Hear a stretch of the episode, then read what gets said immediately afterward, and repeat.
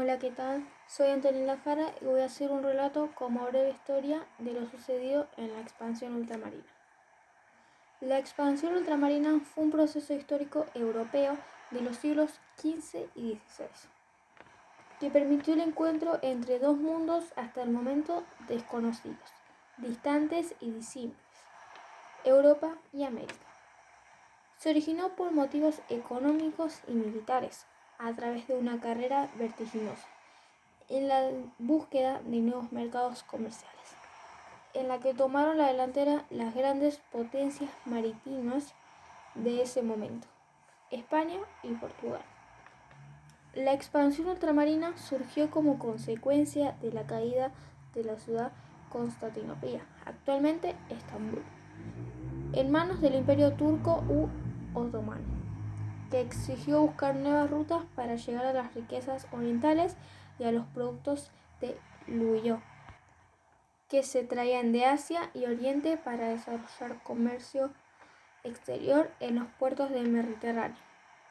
Los países orientales, India, Malasia, China, Japón, eran famosos por sus inmensas riquezas entre las que abundaban el oro, la plata, las piedras preciosas, la porcelana, la seda, las especias, por las que la burguesía y los señores feudales europeos pegaban cifras inconmensurables. La necesidad europea de llegar a comerciar directamente con los países orientales, sin la mediación turca, que había aumentado considerablemente los precios de las mercancías. Sumaba al afán imperialista la curiosidad por el conocimiento del planeta. Lanzó a portugueses y estaños hacia lo desconocido a través de las expediciones, brújulas, mapas marinos y carabelas.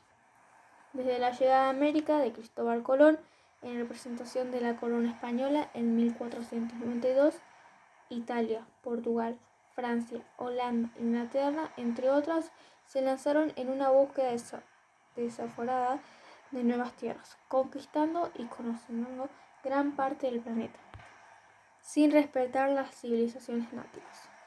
La expansión ultramarina tuvo un surgimiento en el siglo XIX a través del imperialismo, por el cual Europa colonizó e explotó económicamente territorios como África, Australia y algunas zonas del sudeste asiático. Bueno, espero que les sirva esta información. Le dejo mi saludo. Chao.